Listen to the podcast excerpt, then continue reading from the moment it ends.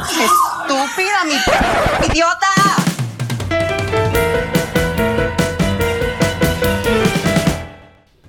Hola, les damos la bienvenida a esta segunda parte del episodio sobre poliamor de Estupida mi podcast, un podcast del Club de Lectura e Iconografías. Para quienes lleguen a este episodio sin haber escuchado la primera parte, ya sea porque llegaron por recomendación o por casualidad, les contamos que esta es la continuación de un episodio en el que comenzamos a hablar de poliamor. En la primera parte dimos como unos conceptos básicos, nuestras opiniones, también discutimos sobre una serie de Netflix llamada Wanderlust entonces, si quieren escuchar esa primera parte, pues diríjanse allá y luego continúan acá.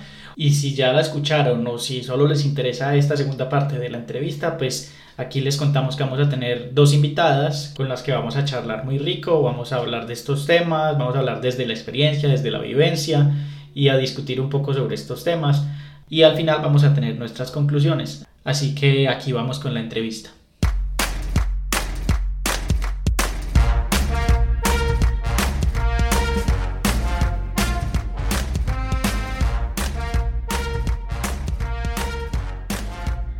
Bueno, entonces en esta sección vamos a tener una entrevista muy especial con dos invitadas que tenemos para este tema tan interesante, eh, que son Alejandra Castrillón y Simón Garlic. Quiero que ustedes mismas se presenten y nos cuenten quiénes son, qué hacen y pues muchas gracias por venir eh, a estar con nosotros. Hola, bueno, yo, yo, yo voy a presentar a Simón. Ok.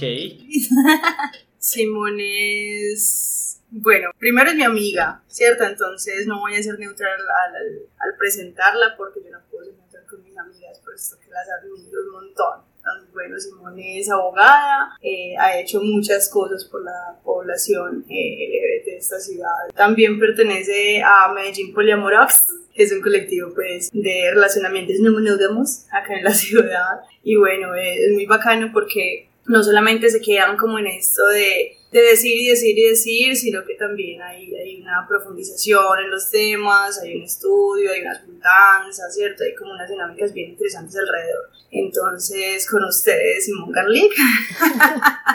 Qué buena presentación. Total, me, me, me sentí muy bien de, de conocerme. Soy como, bueno, más de querida. Bueno, yo les voy a presentar a Aleja. Alejandra Castrillón también es mi amiga y yo creo, yo creo que además nadie puede ser nunca objetivo, ¿sí? Como que decir que estoy sesgada, al contrario, creo que estoy muy autorizada por, por este cariño tan lindo que nos tenemos para hablar de ella. Aleja es, es una gran amiga que además es una activista en la ciudad lesbo-feminista que ha abanderado no solo la causa lésbica desde los feminismos, sino también eh, una reivindicación de la juntanza entre las mujeres lésbicas de la ciudad a través de mm, Rebeldías Lésbicas, de las que es parte hace un montón de tiempo. Y gracias pues como a, a, esta juntanza la conocí. Y también además hace parte de Sáficas, que no solo es una colectiva lesbo-feminista, sino que además explora una vaina súper interesante que es la escritura a través de, de, las narrativas de las mujeres, de quienes se leen como mujeres también, porque es transfeminista, y eh, de mujeres lesbianas en la ciudad. Ale además ama a las animalas, como yo, tenemos eso en común. Sé que ha estudiado sobre eso y ha hecho otro montón de cosas. Y bueno, nada, la quiero un montón. Se las presento. Hay tanto amor acá. Pues yo aquí también me declaro no objetivo porque Ale es amiga entrañable de toda la vida mía. Entonces aquí hay muy poca objetividad, pero también hay mucho amor en esta conversación. Bueno, muchas gracias de nuevo por aceptar nuestra invitación y pues empecemos por una pregunta muy sencilla, diría yo, y es cómo referirnos a este tipo de relaciones que no son las tradicionales monógamas, porque sé que indistintamente se ha tratado como las relaciones con swingers, relaciones poliamorosas o las triejas, relaciones abiertas, y estas tienen como diferencias entre ellas, cómo se engloban ellas y qué diferencias hay. Bueno, lo primero es decir que no somos autoridad para nada, entonces más bien como contarles un poquito como nosotras y nosotros cómo nos referimos a, a este cuento, y ya ustedes verán si lo toman, lo dejan o no. El tema se pone muy de moda con la palabra poliamor Entonces, por lo general, todo el mundo se refiere a esto como poliamor. Es más, hay personas que dicen, yo soy poliamor.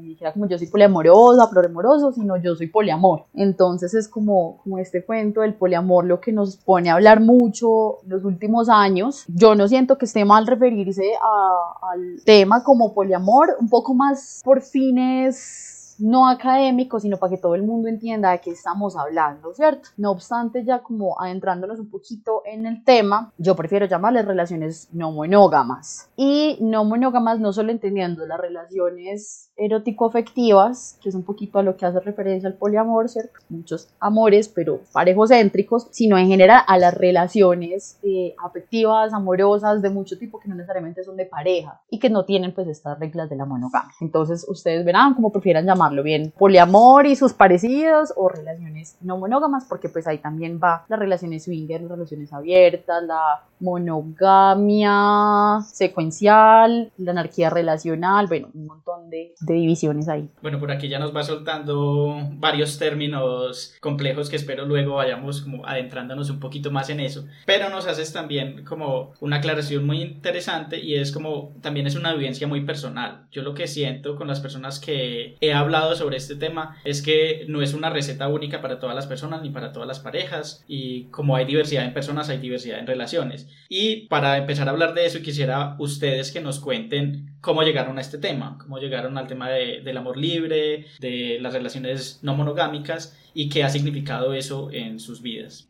Bueno, a ver, por ejemplo yo, yo siempre he tenido muy en cuenta que somos mutantes, somos orgánicos, lo orgánico nunca está eh, estático, ¿cierto? Por más que estemos incluso en el mismo lugar, todo el tiempo estamos regenerando, matando, todo el tiempo estamos como, en los tránsitos internos. Obviamente yo tuve una formación monógama, si fuera lesbiana era como, debes estar con una persona, ¿cierto? Eh, y crear el libreto, o sea, seguir el libreto social de casarse, tener hijos, bla, bla, bla yo desde muy joven realmente me empecé a cuestionar eso. Bueno, yo desde muy chiquita me empecé a cuestionar un montón de cosas que no funcionaban para mi alrededor, ¿cierto? Y ya en ciertos momentos de mi vida he tenido como la fortuna de, tener acceso a informaciones, si tengo un cuestionamiento propio, acudir, no sé, a partes académicas, a autoras, autores, a experiencias de amigas, de amigues, ¿cierto? Entonces, como yo siento que yo llego un poco a ese cuestionamiento de lo relacional por si la conciencia de no ser mutante y no tener que seguir un libreto. ¿Y qué me encuentro cuando de pronto empiezo no experimentar porque, bueno, sí y no, pero no es una cuestión como, ay, quiero experimentar esto, entonces voy a hacer todo para que esto pase. No, también fue de una manera, mis primeros acercamientos no monógamos en realidad fueron una una secuencia experiencial muy interesante, ¿cierto? Porque yo venía de relaciones monógamas todo el tiempo y me encuentro en un contexto, en otro país, y, y, en este lugar empiezo un poco como a cuestionarme un montón de cosas, ¿cierto? Porque obviamente había salido de mi zona de confort de toda la vida, estaba en un lugar donde solamente estaba con una pareja, las amistades que llegaban todas eran nuevas, la gente que no conocía toda era nueva, y, y empiezo a interesarme como por otra persona, ¿cierto? Entonces siento que, ah bueno, estaba en Chile, estaba, estaba ahí que me están pidiendo contexto geográfico, estaba en Chile y, y bueno, me empieza como a interesar a otra persona, sin embargo la relación que tenía monógama hasta ese momento también era muy chévere, eh, pero tampoco sentía que yo debía, eh, no sé, debiera como mentir a, la, a, la, quien era mi pareja en ese momento, mentirle con respecto a que me gustaba alguien más, porque además esa persona que me, que me gustaba y con la que había una tensión en ese momento también salía con alguien más y nunca nos mintió ni a esa otra persona ni a mí, aun cuando no era una persona que tuviera como esa cosita académica de investigar sobre la, mono, la no monogamia, ese tipo de cosas, pero la tenía clara. Básicamente era yo no quiero joder a nadie y para mí es una falta de respeto mentir, entonces no lo voy a hacer. Y ese, de pronto ese ejemplo de esa vivencia a mí me dio como un poco de ánimos para seguir ahondando en eso, para investigar, para además desmitificar un montón de interacciones propias que una tiene con, con sus relaciones. Y hablo de todo tipo de relaciones, porque para mí las relaciones no monógamas no tienen que ver solamente con interactuar erótico afectivamente con otras personas, ¿cierto? Sino que tiene que ver cómo me relaciono en general con mis amigas, con mi familia, con todo, porque para mí todo lo tiene que mover el amor, básicamente. Y yéndonos como esos términos que están tan, como decía ahorita Simón, de pronto como tan de modita, ¿cierto? Y, que suenan rimbombantes, pero me parece que hay que nombrar las cosas. El poliamor y las relaciones no monógamas, pues en general tienen diferentes connotaciones según la estructura, ¿cierto? Yo, por ejemplo, y si, si algo podemos hablar de eso brevemente más adelante, de pronto me por una anarquía relacional, ¿cierto? Que vendrían siendo unas relaciones eh, horizontales, de cuidado, de sinceridad, ¿cierto? Como de, de, aminorar el daño. Y digo aminorar porque es que los seres humanos eh, somos conflictivos por naturaleza, ¿cierto? Entonces el problema no son las emociones, sino cómo se tramitan. Entonces yo creo que la anarquía relacional a mí me ayuda un poco a ampliar ese, ese panorama de relacionamientos, incluso como decía Simoneta, con, con los animalites, ¿cierto? Porque todas hacemos parte de esa comunidad, de esos círculos. Entonces para mí sería muy difícil tener un solo tipo de relacionamiento que no pudiera como culebrear y serpentear como entre todas esas cosas positivas de las maneras de relacionarse con las amigas, con la pareja, las amantes, con los animales, con todo. Esa es como mi grosso modo lo que, lo que me llevó ahí, cómo me sentí un poquito ahí adentro. Bueno, yo ah, escuchando a Ale se me ocurre algo, esta es una frase inédita la primera vez que la voy a decir porque me acaba de ocurrir, porque hay otras que, que digo, sobre todo últimamente mucho, como en, en, las conversaciones sobre esto. La frase que tuve en pandemia fue, el poliamor son las amigas y les amigues, ¿cierto? Esa es como mi frase de pandemia. Pero hoy se me acaba de ocurrir una nueva y es, todos los caminos del poliamor llevan a la anarquía relacional con, con todos los peligros de, de, lo absolutista de la frase, ¿cierto? Y lo universalista de la frase. Creo que sí, porque yo también voy a empezar un poco de atrás para adelante. Me defino actualmente dentro de la anarquía relacional y hay una mini cuña con Alba de activismo poliamor. Vamos a hacer dentro de poquito un taller de anarquía relacional, entonces invitadas para que caigan. Entonces, sí, de atrás para adelante, yo también me siento ahorita muy cómoda dentro del rótulo de la anarquía relacional porque también permite que esas redes afectivas y esos tejidos se, se muevan mucho y sean muy orgánicos y no, y no se jerarquice, que lo permite, no quiere decir que no se logre, ¿cierto? Que es muy, muy difícil, ahorita podemos hablar de eso. Entonces, eh, en este momento, como en el proceso relacional en el que estoy en mi vida, con las plantas de las que me rodeo, las animales, familia, mis amigues, pues siento que trato, pues lo que quiero una relación más horizontal también como Ale lo decía. Pero hacia llegar a este punto pues me ha costado unos procesos yendo hacia atrás pues hubo, hubo un momento en el que eh, me identifiqué como poliamorosa y eso hace parte también no solo de una identidad construida desde lo individual, sino también de la posibilidad que tuve de encontrarme con personas hermosas en la vida que son quienes integramos Medellín Poli, que es una colectiva de parceres. ¿Cierto? No, no educamos, no tenemos ninguna función social, no somos la voz de nada, somos un grupo de parceres que un día nos dimos cuenta que teníamos esta vaina en común y empezamos a hacer vainas como más públicas. Y como, esa construcción colectiva también, también creo que es bien importante porque yéndome un poquito más para atrás antes de Medellín Poli, eh, yo me sentía muy sola en esto, me sentía muy bicho raro. Y muy bicho raro porque yo nunca he sido monógama. Entonces una, una muchas veces viene a estos podcasts a escuchar chismes. Entonces el chisme de yo nunca he sido monógama es que cuando yo empecé a, a relacionarme erótico efectivamente, tenía como 14 años, y esa, ese relacionamiento inicial fue con una de mis mejores amigas del colegio. Entonces, claro, me, me descubrí además como, como mujer lesbiana, adolescente lesbiana en ese momento, con toda la persecución social, familiar, del colegio, que eso tiene que ver, pero era un amor precioso. Pues yo recuerdo con mucho, mucho cariño esa relación y era todo lindo, pero muy dentro del contexto de la monogamia, a pesar de que nunca nos dijimos que éramos novias y que teníamos la posibilidad incluso como de salir por otras personas, pero era más un poco por encubrirnos como lesbianas, ¿cierto? Entonces era como,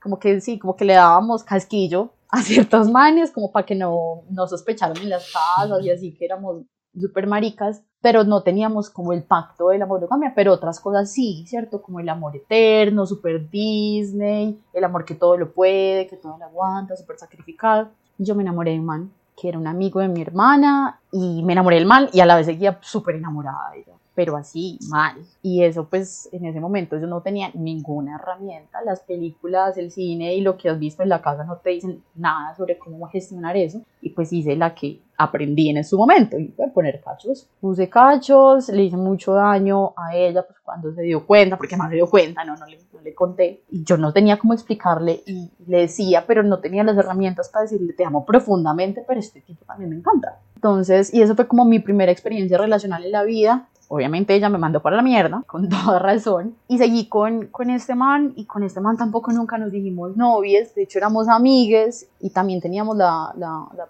plena libertad de estar con otras personas. Y yo seguía siendo además súper lesbiana, entonces de salir con otras chicas y demás, estuve con él mucho tiempo. Y después de, de esa relación con él, de ahí en adelante las relaciones nunca, que tuve, nunca las quise establecer como relaciones monógamas. Pero me seguía sintiendo como una perra, como una puta, y además viéndolo peyorativamente. O sea, yo soy una perra, yo soy una puta, pero me encanta hacerlo ahora y lo reivindico. Pero en ese momento era como algo súper mal. Entonces, haberme encontrado luego con personas en esta ciudad, además, que me tienen un asunto bien conservador en las relaciones y bien doble moral, con otras personas que les pasaba lo mismo y que querían hablarlo de frente también, fue, fue muy bonito y esto siempre, siempre atravesado, ahí viene la tercera frase, por el feminismo, el poliamor, ¿es feminista o no es? Pues como que tiene que estar atravesado por esto. Yo tengo una, ah, por fin mi voz otra vez acá, yo tengo una pregunta respecto a eso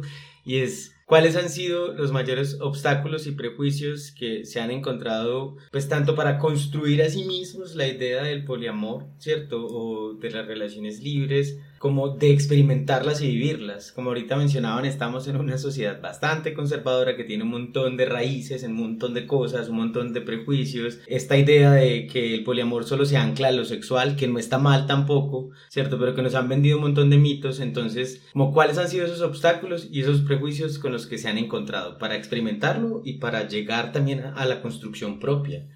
Bueno, sí, hay términos que hemos adaptado de pronto como para reivindicar ciertos tipos de lucha, también hay términos que nos que, pues, que adaptamos para burlarnos de lo, de lo propio, ¿cierto? Entonces, por ejemplo, los polidramas no son un secreto que existan y creo que encaja perfecto en esta pregunta, porque entonces es como, listo, ¿qué heridas hay? ¿Cuáles son los errores? ¿Cuáles son los mitos también, cierto? Entonces, no sé, o sea, yo pienso que armoniosos, armoniosos, como decía ahorita, las, armoniosos las personas no somos, ¿cierto? Es tratar de hacer el mal menor. Y cómo se trata de, de hacer el mal menor de adentro y pues hacia adentro y hacia afuera es comunicarse y tratar de hacerlo de una manera empática obviamente los primeros mitos es como puta y yo qué estoy haciendo pero yo creo que esos mitos a mí lo que me han ejercitado es una, conciencia de cuidado. Entonces mitos claro entonces interactúo ejemplo sexual eh, erótico afectivamente con más de una persona en cierto lapso entonces, listo, vamos a hablar sobre salud sexual. Entonces, vamos a investigar sobre esto, vamos a investigar cuáles son las medidas, no sé, más naturales, a, a, las lesbianas o por lo menos, bueno, en realidad las personas con vulva que follan con otras personas con vulva. Es todo un cuento esto de la salud sexual, porque entonces no hay métodos barrera efectivos y todo es un vale y todo es súper eh, análogo, o sea, cada una ser súper recursiva, ¿cierto? Entonces, sí, yo siento que esos mitos de unas sexualidades compartidas, y me voy allá porque es como lo de la salud, ¿cierto? Vamos a empezar por el, por el cuerito, ahora nos vamos para adentro. En cuestión como de la salud, sí es más que todo tomar esos mitos y esos prejuicios para hacerlo de una manera consciente y ahora que todo debe ser consensuado además, que también sea consensuado el hecho de una salud sexual compartida, ¿cierto? Desde el individual o compartido. Y yéndonos a lo emocional, oh, es que es muy, muy difícil, claro que es difícil, o sea, es que eh, cuando hablamos de relaciones no monógamas, en, en mi caso no hablamos de un fin, allá quedan las relaciones no monógamas y ya vamos a llegar allá y me faltan tres escalitas y seré la no monógama perfecta. No. es un camino, es doloroso. Obviamente los procesos de deconstrucción, los procesos de desaprender, que nadie está ahí para salvarte la vida o por lo menos no una persona con la que vayas a crear un solo proyecto de vida, porque eso nos vuelve la vida lineal, ¿cierto? Es como todo es así, ¿no? Y esto es una vuelta que sube, que baja y no me voy a poner a cantar más. ponete de Marvelazo. Que sube y que baja, que.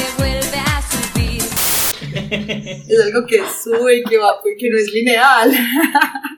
Entonces, tiene que tener estos contrastes, pero también lo que hablaba ahorita de una comunicación empática es también para tramitar emociones con las personas que te relaciones. ¿Qué sientes? ¿Qué está permitido? ¿Qué, ¿Cuáles son las... Una vez hablando, escuchando a Simón, incluso en otros podcasts, en otros programas, a Centauri y toda esta gente súper hablaban sobre los límites ¿cierto? Entonces yo siento que cuando eh, empiezas a relacionarte con muchas o con una o con nadie, ¿cierto? De una manera eh, erótica afectiva, igual tienes que tener en cuenta todo esto de sexual y también de la tramitación de, emociones, porque lo más no son las emociones, que, que nota sentir emociones, hay gente a la que no, no le presta importancia a sus emociones, sino es, es cómo le tramitamos, listo, si es una emoción que de pronto me incomoda algo, listo, cómo lo vamos a hablar, cómo lo vamos a tramitar. Entonces yo siento que todos esos mitos y todas esas cosas oscuras que recaen sobre este tipo de, de cosas que no son políticamente correctas ante, ante un libreto social, siento que es, es, es, eso. Tratar de aprender a tramitar eh, empatía, respeto y, y salud sexual, ¿cierto? Y comunicarse.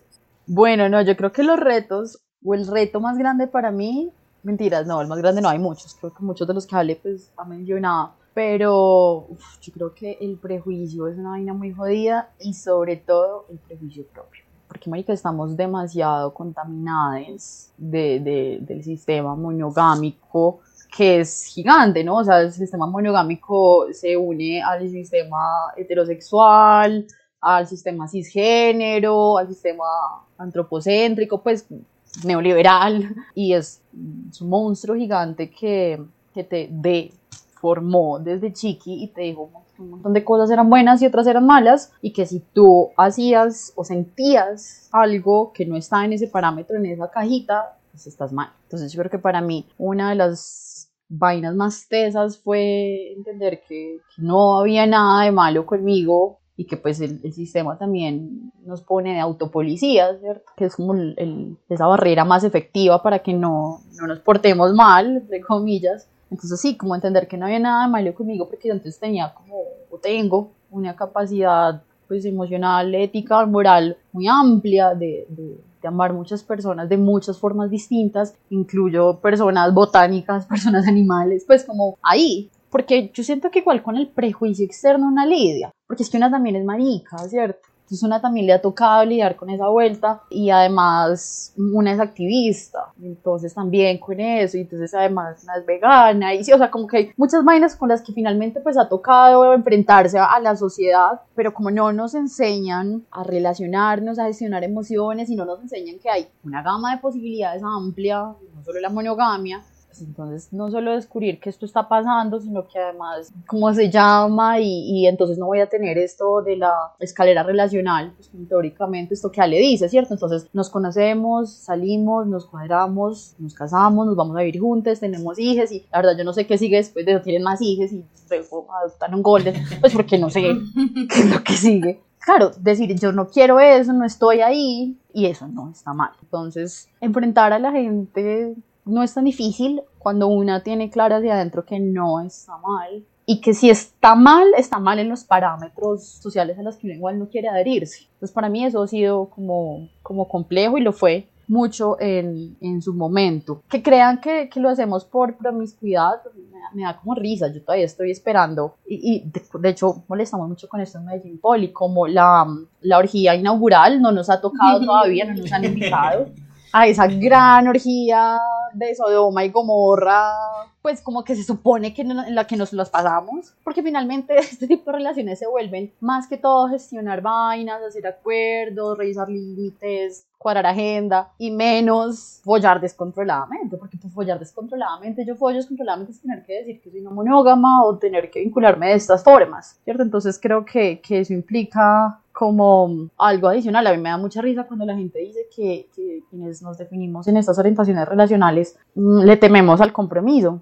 Tengo a mi cargo tres perras, vincularme con cada una de ellas de la forma en la que lo hago por ejemplo, requiere un montón de compromiso. Hasta el año pasado eran cuatro y, Luna, por ejemplo, eh, tenía unos requerimientos de salud muy específicos, entonces como me estoy comprometiendo un montón, ¿cierto? Pero también entonces vincularme con, con mis amigues y con los procesos de cada uno y decir te acompaño al médico, pero también te escucho la, la tusa, pero también vamos a farrear, pero también vamos a follar, pero también, ¿cierto? Y aún así, entonces no ser una mala hija y no descuidar mi relación con mi madre, que es muy importante, o con mi hermana, que también, entonces es como al miedo al compromiso, entonces estoy teniendo un montón de compromisos por todos lados. Entonces creo que sí, como que esos, esos parámetros, cuando uno aprende que igual, como Ale lo dijo, esto es un, es un experimento constante y no hay vuelta atrás. Sea, cuando te das cuenta, no es que no podamos volver a elegir tener relaciones eh, con exclusividad sexual y afectiva, porque yo creo que relaciones monógamas nunca más por el sistema monogámico. Pero con relaciones con exclusividad podemos volver a tener. Pero,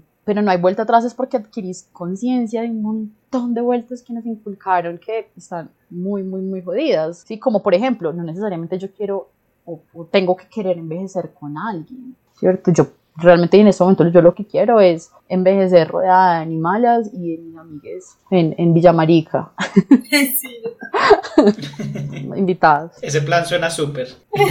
Sí, o sea, como, como, como todo eso. Entonces, por ejemplo, a ustedes dos hosts hoy, ¿cómo quieren envejecer? Porque una de las cosas que, que a mí me decía mi abuelita muy preocupada cuando yo eh, me operé para, para no tener hijos humanos, me decía como, ¿quién te va a cuidar cuando seas vieja? Pues, no sé, mis amigas, me, me muero y me comen perros, pues, o sea, alguna cosa, pues, como que no, no me preocupa, pero también, bueno, no solo les dije, sino el asunto de la, de la pareja, la pareja como ese centro del mundo. ¿Ustedes qué quieren? ¿Quieren envejecer soles, em- emparejados? Yo sí quisiera envejecer emparejado y me parece muy teso lo que planteas sobre tener hijos simplemente para no estar solo, que creo que es la motivación de muchas personas. Me parece una idea horrible eh, traer una vida simplemente por eso.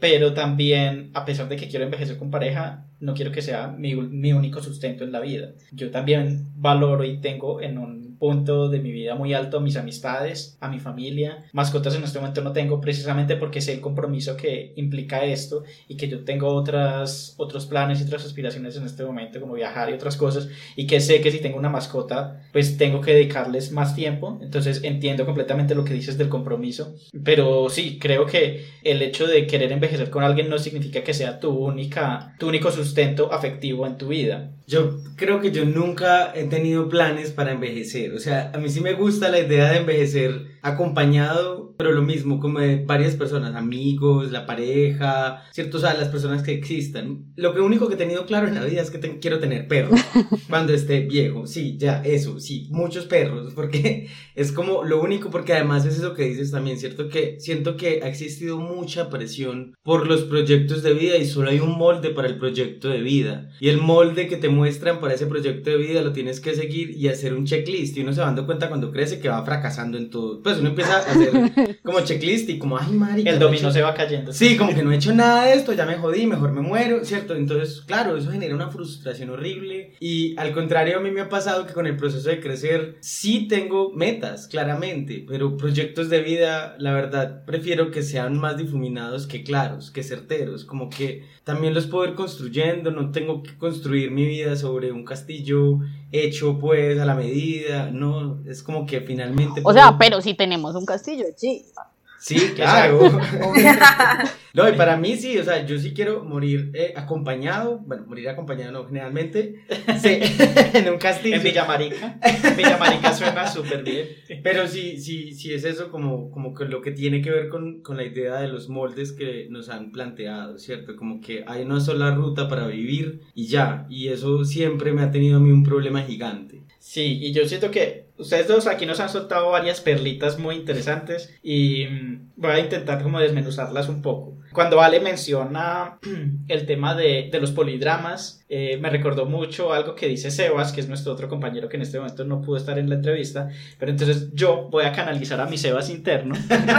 Lo va a invocar. Y algo que le he escuchado decir mucho es, si a mí me cuesta estar con una sola pareja y es un, es un trabajo estar con una sola persona, no me imagino con tres o más. Eh, entonces, estos polidramas que menciona Ale, me imagino que son bien complejos, me gustaría saber cómo los navegan y también cómo evitar contaminarnos también de, de ese sistema monogámico que mencionaba Simón como esos vicios que nos traemos de las influencias externas, que es muy difícil, por más de construir de que esté uno, siempre va a encontrar esas influencias en lo más mínimo, en algún comentario, en algún pensamiento, en algún prejuicio propio hacia uno mismo. Entonces es muy complejo eso. Lo otro eh, que me parece importante que ambas han mencionado es la misoginia que hay generalizada en esta sociedad y en la cultura. Cuando vemos una mujer que vive a plenitud su amor libre, sus relaciones libres, su forma de, de relacionarse, si vemos que es libre, eh, la juzgamos, que es una puta y Simón nos contaba que ella se sentía a sí misma pues en, en estas primeras etapas y como ese autojuzgamiento debe ser súper teso. Pero si vemos que es un hombre, pues lo celebramos y le aplaudimos, eh, si está con, con varias mujeres y entonces es como esa doble moral y que tampoco vemos muy representada esta diversidad de relaciones. Digamos, en este podcast hablamos mucho de películas y series. Para este eh, episodio ha sido súper complejo encontrar representaciones. Hay algunas, algunas buenas, otras no tantas, pero siempre son, lo mencionábamos ahorita antes de, de comenzar a grabar, eh, muy cisgénero, muy... El matrimonio que se cansa. El matrimonio de muchos años que se cansa, entonces intentan ser swinger y les sale mal y entonces después vuelven a, a cerrar la relación. Siempre son como historias, eh, lo que llaman en inglés cautionary tales, como para que no hagas eso. Entonces es también como ser consciente de, de esas influencias externas y, y cómo deconstruirlas pues internamente y enfrentarlas y, y atravesar todo eso por algo muy importante que ya mencionaron también, que es el feminismo. O sea, ¿qué le aporta el feminismo a esto? Mor, mor, espere que usted está haciendo demasiadas preguntas. No, yo sé, simplemente quería como eh, desmenuzar un poco de, de todas las cosas que ustedes han hecho. No es una pregunta en general, sino comentar sobre todo lo que ya nos han comentado y, y preguntarles eh, su- sus opiniones. bueno, ¿cómo es que se llama el parcero que no está, al que invocamos? Sebas, Bueno, entonces para Sebas, papi, si a usted le cuesta trabajo tener una relación, no esté en esa relación, bombón. Es que una relación de cualquier tipo no es para estar gastando esfuerzo, energía, que qué trabajo. O sea, yo siento que si, si una relación implica todo eso, es mejor no estar. Entonces, como que, claro, fue pucha, sí, mantener relaciones humanas y no humanas es complejo, pero por las complejidades, digamos, relacionales per se, ¿cierto? De coordinar tiempos, de gustos, de cosas así. Pero cuando uno siente que es un trabajo o que es mucho trabajo tener una relación, creo que no es ahí, ¿cierto? Esto es una postura también muy, muy personal, pero yo eso lo aprendí muy recientemente, muy recientemente, como que si yo no estoy con una persona o varias o grupo de personas que me hacen sentir bien, que me motivan a estar ahí, en las que yo no me siento como con miedo de decir cosas, o que siento que tengo que estar como trabajando constantemente. Además, yo trabajo 8 o 10 horas al día. Si alguien es para mí un trabajo, qué pereza. ¿Cierto? Entonces yo creo que, que no podemos partir de, y ese es una de las de los presupuestos monógamos, que una pareja es un trabajo y que requiere mucho trabajo, porque, porque claro, por ejemplo, las personas que me conocen a mí saben cómo soy con ciertas cosas y pues que no hay, no hay que generarse expectativas. Entonces a mí, por ejemplo, me gusta la rumba, pero yo no voy a estar rumbeando todos los días de la semana, ¿cierto? Y si, y si, me, y si me emborracho, entonces necesito como tres días de recuperación, que los 30 dan duro. Entonces, como si, si a ti te gusta mucho la rumba, para mí sería un trabajo, entre comillas, pensar como que no, yo tengo que estar rumbeando todo el tiempo, ¿cierto? Para que tú estés feliz. Y es como, esto es lo chimba de este tipo de relaciones y es que, pues si tú conoces quién soy yo, pues mantén las expectativas también en quién soy yo. Y de la misma forma yo lo hago contigo y con los demás. Pues si a ti te encanta la rumba, vas y rumbeas con otras personas, con otros amigos, con otros amores y todo bien. Pero pues no que sea una carga y un trabajo como algo pesado y duro de mantener. Porque vamos a estar teniendo es monogamias simultáneas. Cuando yo lo que intento es encontrar en, en diferentes personas, cada una, alguien que me llene a mí en todo sentido y que me llene cosas, pues es muy consumista además. Y obviamente va a ser muy complicado porque porque está este mito que es generador de muchos polidramas, dale, me dirás si, si lo comparte o no, y es de que uno tiene que tratar por igual a todas las personas. Y la igualdad es un concepto muy engañoso, distinto a la equidad, ¿cierto? Que la igualdad es para todos lo mismo todo el tiempo. Obviamente no me va el tiempo, ni la vida, ni las ganas, ni la motivación. Entonces no, no se trata de decir, bueno, yo tengo cinco parejas, entonces eh, de los cinco días de la semana, para ti los lunes, para ti los martes, para ti los miércoles y para ti los jueves, y entonces pues yo dos horas contigo, dos horas contigo. Eso no tiene sentido. Porque estamos replicando el modelo monógamo en el que estamos buscando personas que lo tengan todo, que lo complementen todo, que sean nuestro todo. Y es como, no, o sea, hay otro montón de, de seres en la vida que pueden ayudarme a hacer cosas, de quienes puedo aprender y puedo no querer vainas, puedo no querer verme con nadie ni hablarle a nadie. Entonces, claro, no, se- no, se- no significa que yo todas las mañanas tengo 10 chats a los que tengo que decirles buenos días, mi amor, ¿cómo amaneciste? Amanecí pensando en ti. Claro, ya no es por uno, sino por 10. Esos son monogamias simultáneas. Creo que la apuesta no es esa. Y, y sí, para mí una relación es trabajo, significa trabajo en el concepto más socialista del mundo, no lo quiero. No lo quiero porque ya me toca trabajar para vivir y, y para ganar plata, entonces no, no quiero eso, quiero como sumarle a la gente, que la gente me suma y parchar, ¿cierto? Y, y parchar con o sin compromiso, es que igual un parche es compromiso, si yo estoy aquí con ustedes, por ejemplo, que casi se me olvida, es ver un compromiso, ¿cierto? O, estamos parchando y, y decimos, bueno, vamos a meter X cosa, para mí también es un compromiso saber que todos estamos bien, que estamos hidratadas, que nadie se exponga a riesgo, o sea, creo que en general tiene que fluir, si no fluye y si no es chévere, pues pues la mayoría de mis polidramas han sido, bueno, por varias cosas, pero hay una que es bien común y es, por lo general, las personas entienden esta propuesta relacional como un pase libre, como, uy, qué chimba, entonces ahora sí puedo hacer todo lo que no he hecho antes, porque muchas personas que vienen como relaciones monógamas han puesto cachos, como yo lo llegué a hacer en su momento, y ahora es como, uy, tengo permiso, entre comillas, de hacer esto, qué chimba. Y pues sí, claro, obvio, lo puedes hacer y todo bien, todo tranqui. Pero pues hay una cuestión ahí que es correlativa y es que yo también.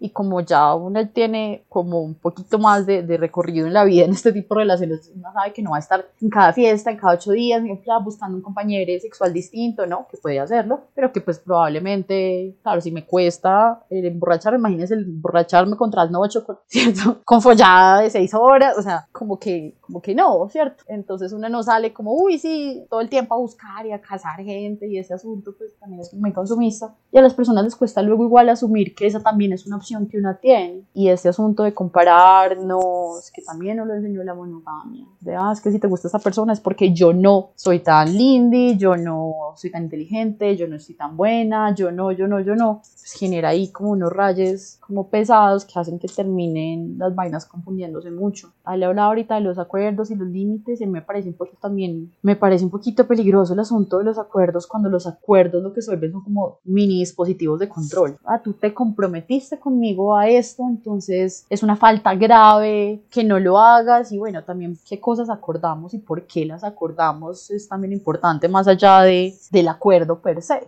Y bueno, de- dejo ahí porque son como otros 8000 temas que estoy abriendo. Bueno, en cuanto, por ejemplo, a lo de los acuerdos, que me parece súper importante mencionarlo, yo lo mencioné desde el punto en que inicié diciendo que somos mutantes, ¿cierto? Me parece pues como importante hacer eso ahí porque, exacto, es que listo, hay acuerdos, conversaciones, límites, cosas que se permiten, que no se permiten, pero también se puede mutuar. Y en cuanto a los polidramas, bueno, yo creo que afortunadamente no soy rica en polidramas, pero tampoco he sido rica, pues sí he sido muy rica en, en relacionamientos, total, pero no es que me mantenga. estoy rica, pero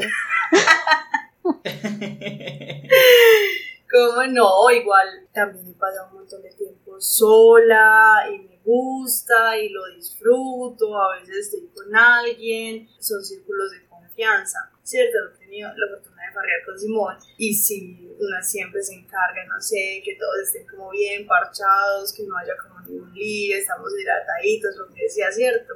Y para mí eso también hace parte de lo, no monógamo. Cierto que no toda mi atención va, no sé, a la pareja o con quien esté relacionándome en ese momento de una manera sexual, erótico afectivamente, ¿cierto? Sino todo lo que hay alrededor, cómo cuidar eso.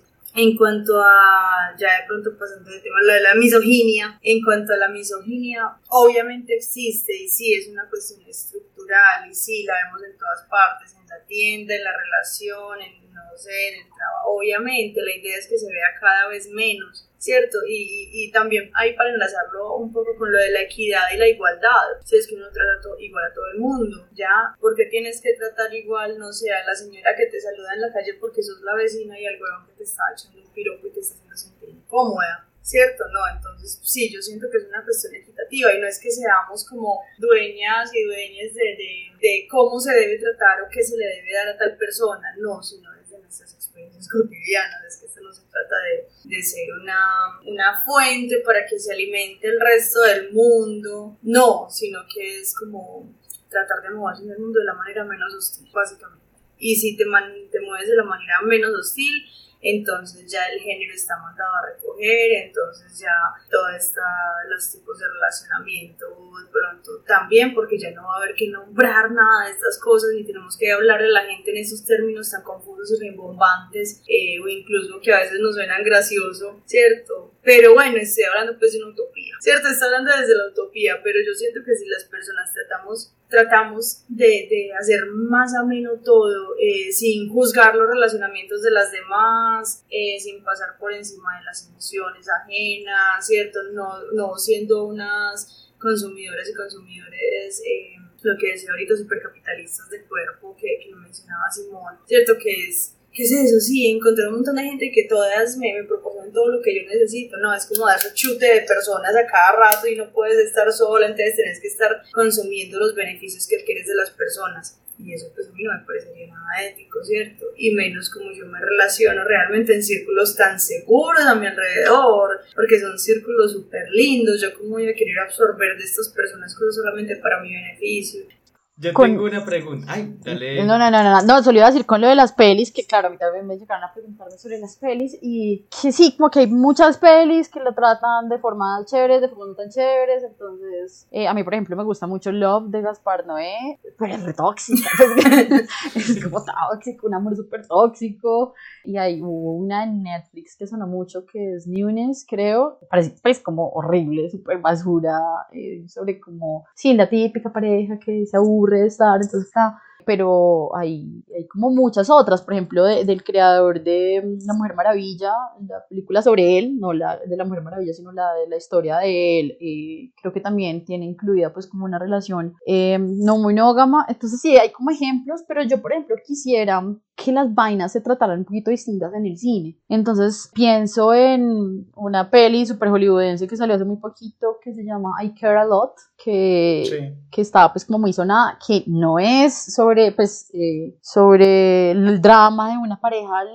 lésbica. la, la de, la de las viejitas. Esa, la ajá, ajá, esa. Con Rosamund Pike. Epa, la peli me parece, pues, independiente de lo que piensa la peli en general, me parece chévere que hace algo que creo que hay que hacer también con las relaciones no monógamas. Y es que el, el- la trama de la peli no es sobre que estas dos nenas tienen una relación de pareja lésbica, sino que esto otra está pasando otra cosa por no hacer spoiler y resulta que la pareja de esta nena pues es otra nena. Y, y ya, y se trata como así, no es como, ay, qué horror ser lesbiana. Que no sea el este centro mundo". de la historia. Exacto, sino que se normalice. A mí me parece que eso hace mucha falta, pues como en general, ¿cierto? Como otro tipo, otros tipos Sí. de familias, otros tipos de relacionamientos. Hay otra peli que me gusta, que me gusta porque además todos quienes están en la peli me encantan, que es Savages, que es Salvajes, que también es una, la historia es sobre, pues como la droga y un asunto ahí como de carteles México y Estados Unidos de unos chicos que producen marihuana y, y ellos son una trieja, una chica. Entonces como que sí, nada, como que la vaina no se enfoque en, en ay, qué terrible, qué duro es esto, que sino también normalicemos esto porque es que también es normal. Es normal en que eh, nadie niega que en su familia hay una historia en la que resulta que hay una tía que vive ahí hace mucho rato con el papá y con la mamá o el, el- él, porque eso sí es muy de lo que tú decías ahorita de los hombres, sí, el, el man que de, todo el mundo sabe que tiene moza, con el apelativo horrible de la moza, que todo el mundo sabe que tiene moza y que todo el mundo callado y pobrecita la esposa, pero la esposa se lo aguanta, o sea, estas vainas son de siempre. Ahora, la forma ética y política en la que las tenemos que tratar, yo creo que es también la, la novedad y parte de eso es representación, la representación es muy importante y representación en el cine de familias de otro tipo, de uniones y relaciones de otro tipo que no sean las clásicas y que no sea la representación de la pareja o el matrimonio que se aburre, entonces abre la relación, entonces esto es muy horrible y Sí, o, o, o súper fetichista el asunto de, del One Dick Policy, ¿no? Que es un, un, man con dos nenas, o un man que tiene una esposa, pero puede tener otras nenas, sí, porque también es súper falogocéntrico y es como, así como en esta otra peli, que no es sobre poliamor,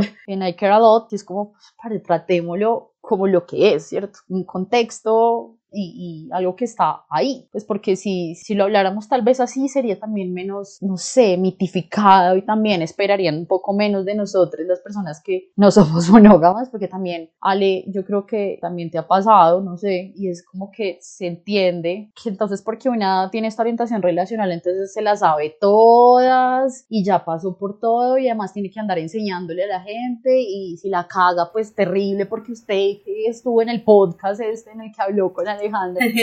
es como una venía, o sea, también, ay, como bajarle un poquito ese tono de superioridad moral con el que tratan este tema, porque es que también la cagamos y porque esto es otro, otra opción relacional. Bueno, yo no sé, pero yo, Simón y yo, yo creo que nunca habíamos hablado mucho incluso de poliamor ¿cierto? Creo que no es algo que tenga como decir, ah, sí, aleja tan poliamor, relacionarme con eso, no, de pronto en mis vivencias y eso sí, pero no es algo que yo esté hablando todo el tiempo. Bueno, en realidad estoy hablando todo el tiempo, pero no como en estos podcasts, en estos programas, de hecho es la primera vez que creo que hablo de esto así como que fuera de un parche de amigas, o un parche académico, o los debates con las personas que de pronto está, estado saliendo, o algo que obviamente el tema se presenta, ¿cierto? O sea, cuáles son los tipos de relacionamientos que, que, que tú quieres. Entonces sí, pienso que, que, que, a veces no lo hacemos tan público y sin, sin, embargo nos vamos dando cuenta de un montón de cosas que no son decimos. Yo justamente le estaba mostrando ahorita, pues de, como en las pelis no es tan común que se naturalice. Y, y, lo, que le decía, lo que decía yo ahorita, o sea, es que para que haya realmente unas producciones que hablen sobre el poliamor, sobre las no monogamias en general,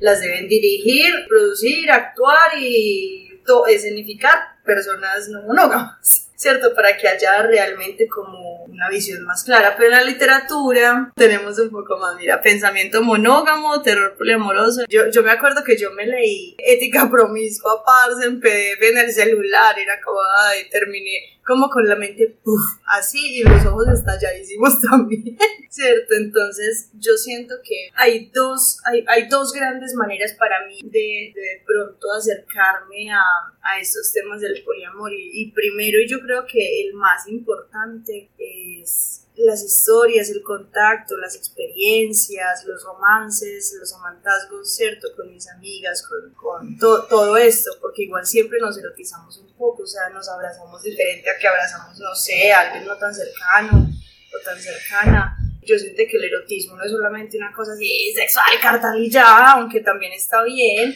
sino que es como, mira cómo te abrazo y no sé, siempre nos estamos erotizando las amigas de alguna manera. Esteban y yo, por ejemplo, que nos conocemos hace tantos años y lo más erótico que hacemos es que, no sé, nos tomamos una foto siempre dándonos un pico y yo no sé por qué, no fue planeado, ¿me entiendes? Entonces es Sí. como... es tradición. Exacto, es como nuestra marca. Cada vez que nos vemos hay como una foto tomándonos un pico, ¿cierto? Y es como traspasar esas barreras de mi burbuja personal y dejar que estas personas de una manera erótica, cuidadora, de confianza, porque yo me saludo con varias amigas de pico en la jeta, ¿cierto? Y es súper lindo, es normal, son otras barreras que la gente va, va traspasando a medida que una lo permite y que una también como quiere traspasar un poco las barreras de las otras, ¿cierto? Oye. Entonces, sí, esa es como la gran primer manera, el contacto humano, bueno, y no humano, interespecialista también con lo que nos rodea, con las plantas que tenemos en nuestra casa, pues ser conscientes de ese cuidado. Uno con las plantas aprende un montón, yo soy adicta a las huertas, yo necesito tierroterapia todo el tiempo porque ellas me enseñan como listo, entonces les estoy dando demasiada agua, pues, noto que cuando la pongo al sol ella se achicopala un poquito, entonces es eso lo que hablamos ahorita, el compromiso, ¿cierto? Todo lo que nos relaciona en nuestro entorno, en nuestras relaciones interpersonales, interespecistas, no sé, eh, florales, fauna, todo, todo, todo lo que nos rodea, es como eso. Y ya después las personas que tenemos como el privilegio, igual hablamos de, desde ahí también en algunas cosas es acceder a este tipo de literatura, ¿cierto? Y, y listo, ya acceder de pronto es un poco más fácil en cuestión de, de, la tecnología, entonces no sé, descargarse como nos toca un montón de veces por los límites que hay de esta información, descargarse PDFs, si alguna parcera va a tal país que sabes que tiene una librería que es muy especial de parce, tráemelo, no sé qué, cuadres, no sé, de alguna manera para que la literatura sea una cuestión global, ¿cierto? Porque me parece importante, para mí la vida se tiene que vivir, pero también se tiene que leer, y también se tiene que escribir, y también se tiene que comer, y se tiene que caminar, ¿cierto? Entonces sí, con las pelis me corcharon totalmente, pero, pero a veces me pongo ñoña y, puedo acudir a los, a los libros. Bueno, yo tenía una pregunta que tiene que ver, eh, ahorita estaban mencionando un poco cómo también ciertas cuestiones de la monogamia o, estas relaciones como heteropatriarcales se han ido replicando en otros modelos, más, más que modelos como en otras formas de vida, como que creen que han sido las prácticas y comportamientos, llamémoslo problemáticos, de las relaciones monógamas que se han traspasado a, a las construcciones también, no sé si decirlo en general poliamorosas, ¿cierto? Pues, pero a, la, a otro tipo de relaciones no monógamas. Pues esa es una pregunta difícil porque yo siento que es un constante revisarse. Y eso es como el feminismo, como el antiespecismo. Marica, una tiene que estar todo el tiempo. Es muy doloroso, o sea, ser feminista es doloroso, es profundamente doloroso. Que, que sí, además, pues siento que es como lo que atraviesa ahí, porque yo ahí lo conecto con mis relaciones con otras seres, lo conecto con relaciones con el género, con, pues, con muchas vainas. Ser consciente de eso es muy doloroso. Y también es una decisión política asumirlo o no asumirlo. Y decir, lo ignoro o no lo ignoro. Entonces, claro, esa vaina nunca acaba y también la tenemos muy arraigada porque es que incluso estaba ahí, incluso cuando nos hicieron, cuando nos gestaron, nos parieron, ¿cierto? O sea, piensen, por ejemplo, ustedes, cuál fue la relación de, de sus padres madre y padre, cuando les, les, les, hicieron, ¿cierto? O sea, fue una relación de disfrute, deseo, o pues si lo saben, eh, y pues quienes están escuchando también, pregúntenselo, ¿cierto? Fue también un asunto más obligado, o en contextos de matrimonio, fue un asunto como resultado de una violencia, y de qué tipo de violencia, ¿cierto? O sea, ahí hay un montón de vueltas que están, y que pues yo creo que es muy difícil zafárselas, pero, y esa conciencia es dolorosa, pero también tiene un montón de cosas lindas, entonces ahorita escuchaba a Ale, y decía, no, yo cuando grande quiero ser como Aleja. Pues como eso de decir, es que esto no solo, no solo lo teorizo, ¿cierto? No solo lo vivo porque tengo una pareja, dos o tres, sino que lo siento, lo huelo, lo saboreo, lo escucho. Y es eso, es escuchar esas vainas cuando uno dice como, ay, qué puta le estoy cagando. Entonces, por ejemplo, el asunto de eh, la propiedad. ¿Cierto? Que es pues de todo el sistema, ese general, gran, gran sistema, que ni siquiera creo que sea un monstruo, creo que es como más una figura como humana, porque los monstruos son chéveres. Ese gran sistema que nos dice que la propiedad, que tengo que tener claro que es mío, que esto que es mío es mío. Entonces eso también se replica en las relaciones monógamas. Y, y la propiedad en tanto no solo como quiero que esta persona sea mía y no le dejo estar con nadie más, sino quiero que me lo cuente todo, quiero saber todo, por ejemplo. Quiero que siempre me cuentes. Ah, no, no importa, no hay problema, tú puedes relacionarte con otras personas o tener sexo con otras personas, pero cuéntame, siempre, ¿cierto? Entonces, claro, me, me apropio también de la información, me apropio de la vivencia la vivencia tiene que pasar a través de mí para ser válida. Y eso es un vicio de la monogamia, mi hijo de puta, y un vicio del capitalismo también brutal, porque tiene que pasar a través de mí para que sea, para que sea válido. La rivalidad, la rivalidad y el asunto de la competencia. Entonces, como también en nuestro sistema, eh, no solo entre seres humanos en general, sino entre mujeres y quienes nos leemos desde lo femenino, casi que nos explicaron que tenía que haber una competencia fuera como fuera y que la otra es tu enemiga. Entonces, eso también se traslada mucho en este tipo de relaciones. Ah, bueno, sí, listo, todo bien, tengamos, y lo estoy hablando un poco más desde como el, el poliamor o las relaciones parejocéntricas, no tanto como desde la anarquía relacional, esto que habla de relaciones un poquito más diversas con no solo las parejas, y es, claro, dale, dale, tener otras parejas, otras amigas, no sé qué, todo bien, pero, pero ah, es como fastidiosita, ¿cierto? Te dice como tal cosa, o ve como que te escribe mucho cuando estás conmigo, o sea, ¿cierto? Como que también ese asunto de la rivalidad, o, o estar pidiendo reafirmación, ah, pero es que yo también, no sé, eh, estoy buena. o- Como las jerarquías, ¿no? Sí, exacto. Y hay, y hay de hecho un tipo de poliamor que es el poliamor jerárquico, en el que pues se, se sabe que hay una pareja en la cúspide, en la pirámide, y que todo el mundo tiene que respetar que esa pareja es la principal, por ejemplo. Entonces, no, sí, dale, estás con otra persona, pero pues, pero yo soy la, la más importante, tienes que saberlo. Y la otra tiene que saberlo y tiene que someterse a eso. Entonces es como, está bien, sí, dale, ten afectos, relaciones, sexo y demás con otras personas, pero ojo que yo soy la principal y adicionalmente esas otras personas, esas terceras personas tienen que reconocer eso. Y a mí eso me parece súper violento también con las otras personas, como ahí, como así, pues como eso qué significa. Entonces esos vicios también, también nos los traemos y, y la competencia, a mí me pasa algo muy charro, hay, hay un concepto que se llama el poliamor, eh, en el poliamor se llama el metamor. Y el metamor es la pareja de mi pareja. Entonces yo, por lo general, con quienes se entienden como meta- metamores, a mí me gusta tener una relación de parcería con estas personas, porque además siento que es muy bonito ver que alguien más ame mucho a alguien que tú amas mucho. Para mí es muy bello. Y me es mucho más fácil relacionarme cuando puedo entenderme con esa persona, me doy cuenta que tengo un montón de cosas en común porque tenemos patrones relacionales. O sea, además, elegimos gente súper parecida, que se lleva bien, que tiene gustos similares. A mí me gusta mucho eso. Y me, pues como que me parece muy chimba que esa persona también sea un amor. Puede que no esté teniendo sexo con esa persona o que no me entienda como su pareja, pero que me preocupe, que parchemos, que sea lindo. Mm. Pero también me he encontrado muchas veces con que este asunto de la rivalidad tan implantado no lo permite, ¿cierto? Como no, todo bien, nos toleramos, pero, pero yo aquí y tú allá. Entonces, como bueno, ¿y la apuesta colectiva qué? Y también me ha pasado, también me ha pasado que he sentido molestia por, por otras personas. Hace poco me pasó con un amor de un amor, que es una, es una mujer que se le se describe como feminista radical, pero pues su discurso es transodiante. Entonces a mí me rayó mucho eso, me rayó mucho que hubo un momento en el que yo dije, es que yo ya no, no, o sea, no me contés nada de esta persona porque casi que pedir una censura de no me contestes porque me afectaba un montón entender que había personas con esa concepción del mundo, personas que podían estar cerca a quienes amo, que además son un montón de personas que se leen desde los tránsitos. Entonces eso también me pasa a mí, ¿cierto? O sea, como no es como, ay no, yo soy la que todo bien, no me pasa nada de esto, no, pues como que también es muy teso, porque yo prefiero tener una relación linda con todas estas personas que están también en mis afectos, pero cuando me encuentro con esta vaina, por ejemplo, con esta situación, llega un punto en el de yo ni siquiera puedo ser neutral para aconsejarte algo, porque es que esta persona francamente como ser humano me cae del orto, o sea, no me la aguanto, no me soporto su concepción del mundo y eso es complejo, porque claro, entonces ahí sí una, una incluso puede tener comentarios que son lesivos de esa relación, ¿cierto? Interpelan no necesariamente de forma positiva o de la forma deseada. Entonces ahí una también se trae esas vueltas, ¿cierto? O sea, claro, ahí también sería yo quien tiene que reevaluarme la relación con la persona que está con una persona que es transodiante, más allá de si no me soporto la posibilidad de que exista alguien transodiante, entonces pues, pues, más bien soy yo la que tiene que decidir. Entonces pues como que es, es pero también pues como que claro, yo también tengo un montón de, de rezagos de la monogamia que tengo que irme quitando de, de a poquito, ¿cierto? Y lo mismo que les de- que, que decía ahorita respecto del parcero, si esto me está costando trabajo, ¿qué hago ahí? Entonces ese es otro, otro lastre que yo sí casi que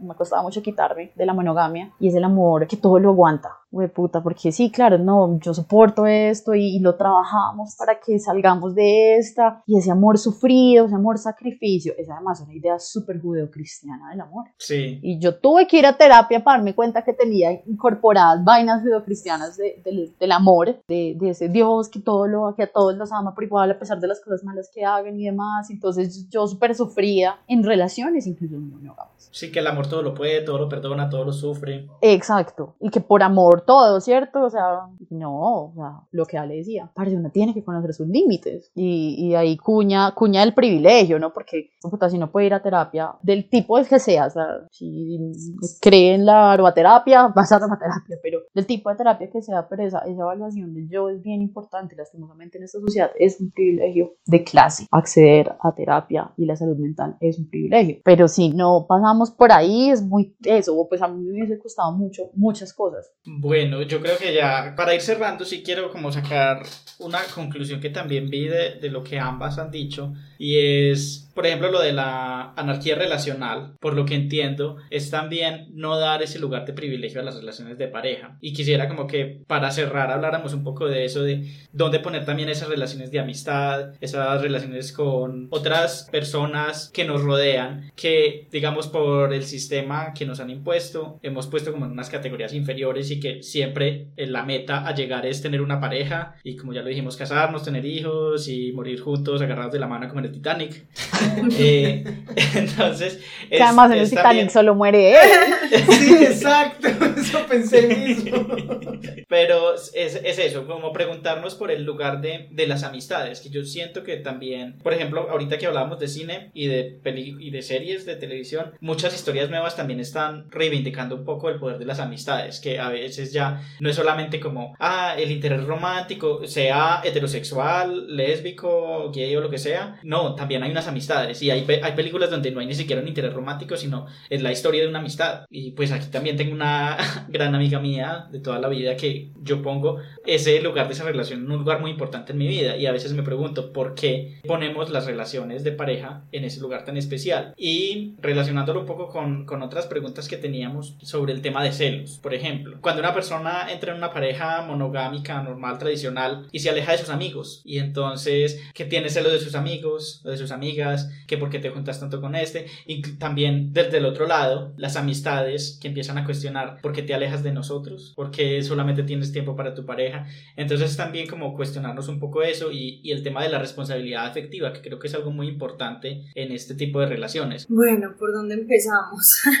Mm, bueno, si nos vamos por ejemplo las jerarquías. Es difícil, obviamente. Es difícil porque nos han enseñado, no sé, que de hecho Esteban y a mí nos pasó. Yo quiero poner el ejemplo de Esteban para que volvamos a esto algo más personal. ¿sí? Que Esteban y yo nos conocimos en el 2006 cuando estábamos en un- pues, como un grupo juvenil ahí. eh, y Esteban era súper, Esteban y yo siempre hemos sido súper diferentes, pero no sé, él hablaba y yo admiraba un montón lo que él decía y, y luego no, me di cuenta que pasaba al contrario, que, que yo decía cualquier cosa, interactuaba y Esteban como que me escuchaba, ¿cierto? Y bueno, coincidimos porque además esto de salir del closet y, todas esas cosas, pues que a nuestra generación le tocó y ojalá sea la última la que le toque, las huevonas de salir del closet. Bueno, Esteban como que me lo dijo y yo ya lo había, o sea, en mi casa ya se había casi que sabido todo, pero era horrible porque mi mamá era súper lesbofóbica. Y luego Esteban, eh, bueno, y pasaron muchas cosas, es que estaban muy peladitos. Luego Esteban conoció a alguien, y aquí, y aquí sí no se va a sorprender. Luego Esteban conoció a alguien y me lo presentó un 25 de julio, pero yo necesito una Guacatala. Llegó con Julio. A mí ya me habían contado Sí, este- Esteban, historia. sí, Sí. Esteban fue el que me presentó a Julio y bueno, y- incluso parte de que Simón y yo seamos tan parces es que Julio también ha estado ahí, es que, es que se van creando puentes. Es que mira esas redes como se crean Exacto, te generan, estamos sí. hablando que esto empezó de- para que nosotros estemos acá sentadas, esto empezó a de, por allá en el 2016. eh, perdón, en el 2006. En el, 2000, en el 2006.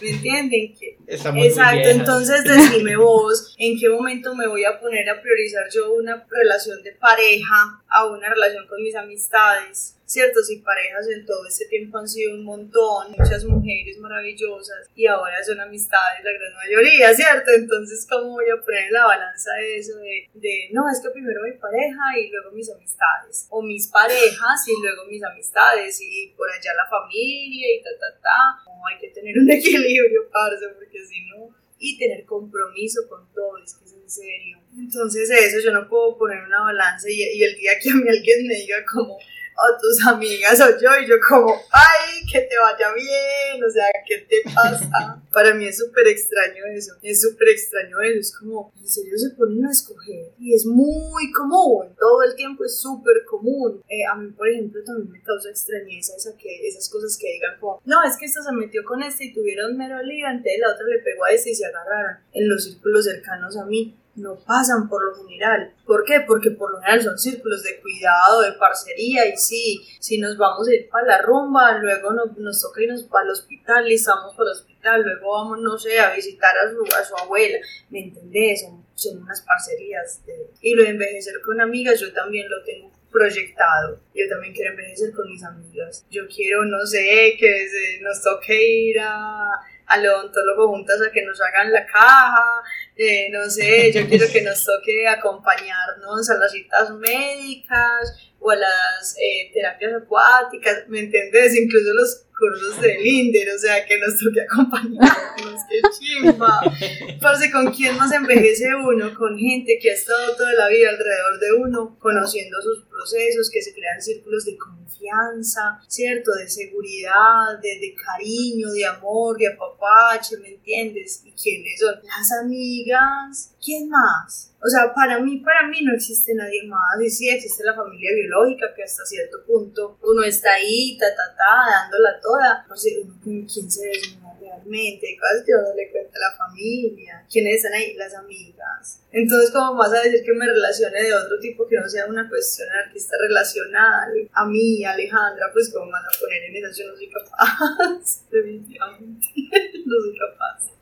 Me parece muy chimbo como que, que, bueno, ahorita al principio de esta conversación era como, bueno, ¿cómo le decimos a todos estos tipos de relaciones? No sé qué. Y que luego la, la conclusión, sin, sin haber tenido que sentarnos a dar una cátedra sobre energía relacional, pues haya sido la conclusión a la que llegaste cuando nos hiciste la pregunta, sobre, bueno, lo que se fusiona entonces son las jerarquías, otro tipo de relaciones. Porque cre- creo que entonces hay un mensaje que es claro y a mí me ha costado, a mí me ha costado mucho porque yo he sido muy parejocéntrica. Y es un esfuerzo como importante, como dirigido, decir, no, no quiero, no quiero que esto me absorba. Hay algo también entre esos conceptos que se llama la energía de la nueva relación, que es ese agüevamiento inicial que uno siente cuando conoce a alguien que es como, que es además un shot químico, ¿cierto? Es Sí. ni el hijo de puta, pues porque inyéctemelo aquí, ¿cierto? Es la dopamina, o sea, es como toda tu neuroquímica haciendo estragos y no dejarse abs- absorber, por eso es muy difícil, porque conocer a alguien es muy rico y, y esos primeros encuentros y eso puede durar un tiempo. Entonces la energía de la nueva relación es una droga heavy, ¿cierto? Es de, de esas pesadas, pero sí es como leyendo mucho a, a Brigitte Basallo, eh, que es eh, autora recomendada en este podcast. No nos vamos con pelis recomendadas, pero nos vamos con autores recomendadas. Dos autoras que recomiendo yo mucho son Brigitte Basallo y una gran amiga que es Norma Mogrovejo, eh, mexicana, mamazota, México-peruana. Y Norma, si nos estás escuchando, ¡mua! besitos para ti. todo el amor para ti. Y ellas lo, lo ponen muy ahí.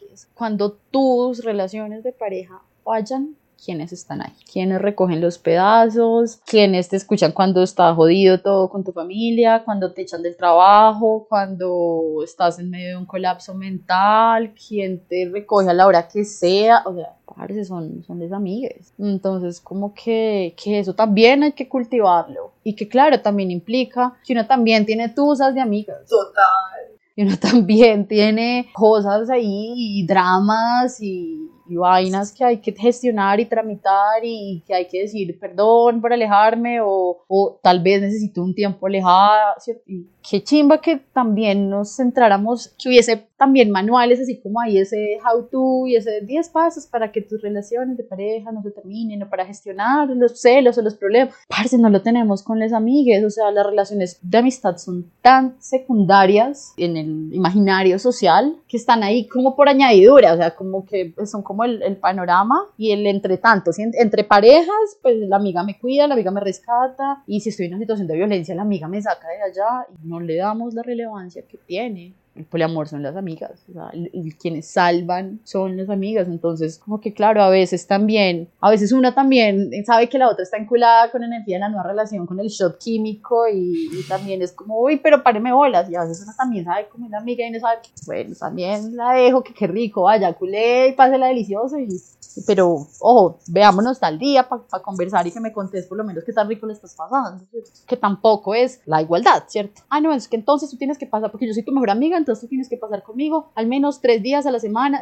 Volvemos a ese mismo cuento, ¿cierto? Que tampoco es pasar modelos a, a- a todas nuestras relaciones, pasarnos a la monogamia. Entonces, sí, yo creo que esa apuesta es por esos otros vínculos y politizarlos, y politizar mucho nuestras relaciones. Hay cosas que no, o sea, lo que les ponía en el ejemplo ahorita con esta persona transodiante, hay cosas que no, cosas que, que tenemos que tener claro que no, hay violencias que por más que sea la parcera, el parcero, que hay que poder pararse en la raya y, y no que porque es que somos parceres, entonces así todo bien, pues, en las buenas y en las malas, no, es que si la estás cagando te lo digo y si estás siendo una violenta, un violento te lo digo y tomo decisiones también al respecto porque es como, bueno, para cuando el podcast sobre cómo gestionar relaciones de amistad, ¿cierto? Cuando, cuando hay vainas muy complejas Queda y- pendiente, sí. y, y de aprender. Entonces, como creo que sí, creo que esa es la apuesta de, de la anarquía relacional, que un poquito menos los, las reglas, el 1, 2, 3, el ABC, el, estos son los 10 acuerdos que tienes que hacer para que salga bien abrir tu relación, un poquito menos de eso y un poquito más de, de uf, lo que Aleja dijo, ya me va a robar esta frase, hacernos el menor daño posible. Como que eso también me, me gustó un montón. Sí, para resumir, to- total, somos mutantes y, como dice Ale, y hay que hacernos el menor daño posible y acompañarnos, ¿sí? porque las relaciones no sean un trabajo, porque para trabajo ya tenemos el de todos los días de 8, 10, 12 horas. Exacto. No, pues sí, me encanta que hayamos llegado a esta conclusión. Me parece súper apropiada para todo lo que hablamos. De nuevo, les agradezco mucho haber aceptado esta invitación. Espero que se hayan sentido cómodas, que les haya gustado el espacio. Les doy estos últimos minutos para que también se hagan autopromoción de Medellín Poli, de Sáficas. No sé si quieren hablar un poquito de eso antes de despedirnos. Bueno, no, pues ahorita por ejemplo Medellín Poli, como somos un grupo de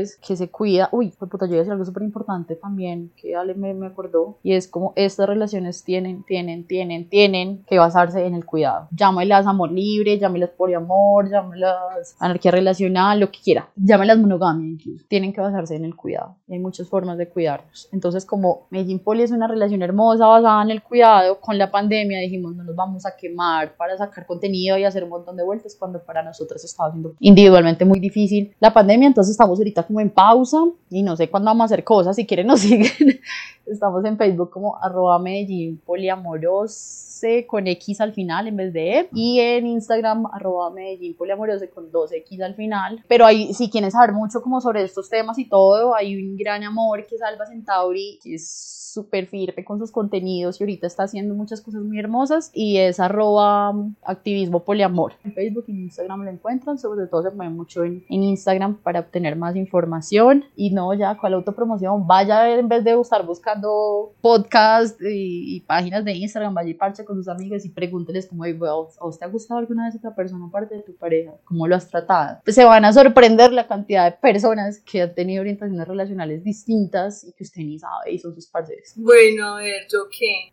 con el colectivo Sáficas, ya que es como de mujeres artistas de la ciudad, ya bien lo mencionó Simón eh, al principio, que es una percepción súper bonita porque de eso se trata, ¿cierto? Es como cómo tomamos las artes y la poesía como tal, como herramienta para las montañas lésbico-feministas de la ciudad, ¿cierto? Y cómo de ahí salen además productos súper lindos de, de ejercicios de escritura. Eh, y no solamente escribimos, también nos hemos tomado las calles, hemos hecho besatones, o sea, es una larga historia que este año cumple ahorita en julio 11 años, Sáficas. Y bueno, se vienen cosas muy bacanas porque estuvimos haciendo unos talleres de escritura clásica, creativa y de imagen con collage. Entonces va a salir un producto muy bonito, muy bonito que va a ser un fanzine. Van a ser realmente dos fanzines, uno con todo el contexto histórico y creativo de Sáficas y el otro con las colaboraciones.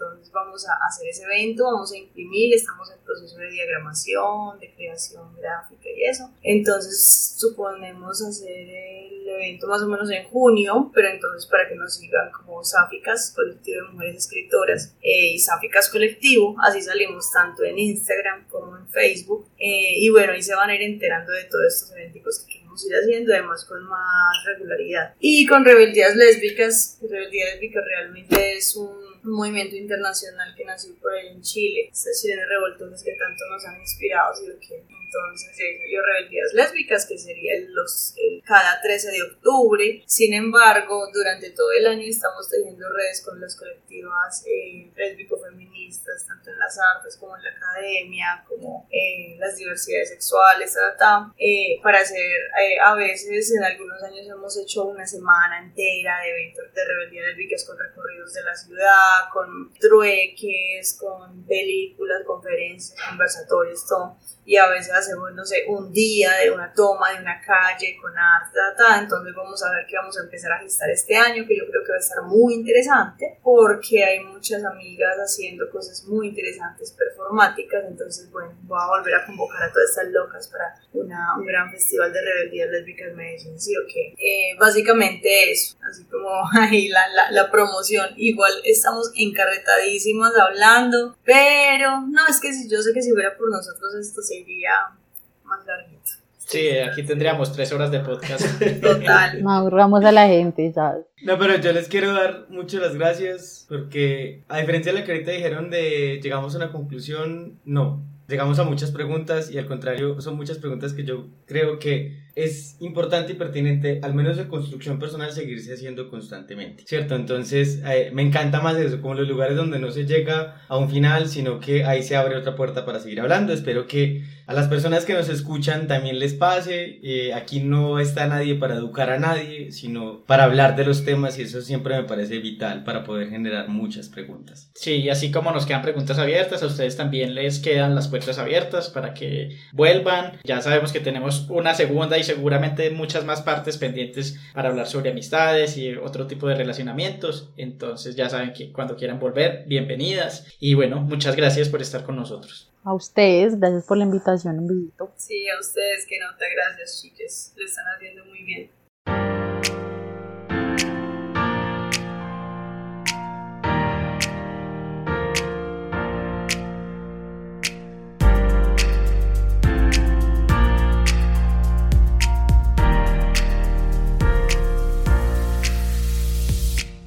Bueno, ahora después de haber hablado de la serie, del tema y de haber escuchado esa entrevista tan jugosa, vamos a sacar nuestras propias conclusiones. Entonces se le va a tirar la pelota a Sebas, Sebas, suéltala. Listo, lo primero que yo creo, pues que me pareció importante de toda la entrevista, en la que yo no estuve, es que el tema de la anarquía emocional me parece un tema que no todo el mundo... Anarquía relacional. Esa vaina, si ves que si no cambio el nombre de una, la cambio la, de la otra. Primero le decía jerarquía, anarquía. Anarquía relacional. Ya. Y es aprender a mantener un equilibrio porque todas las relaciones en la vida son importantes. No es que conseguiste novio y ya no te volví a ver a, ni a mis amigos, ni nada, ni a la familia, ni al gato, ni... No, al gato hay que verlo. Pero... Hay que darle la comida. Sí, hay que darle la- No, él la pide, él la pide. Ese es el más tóxico, ese es el que más Sí, esa es mi relación más tóxica.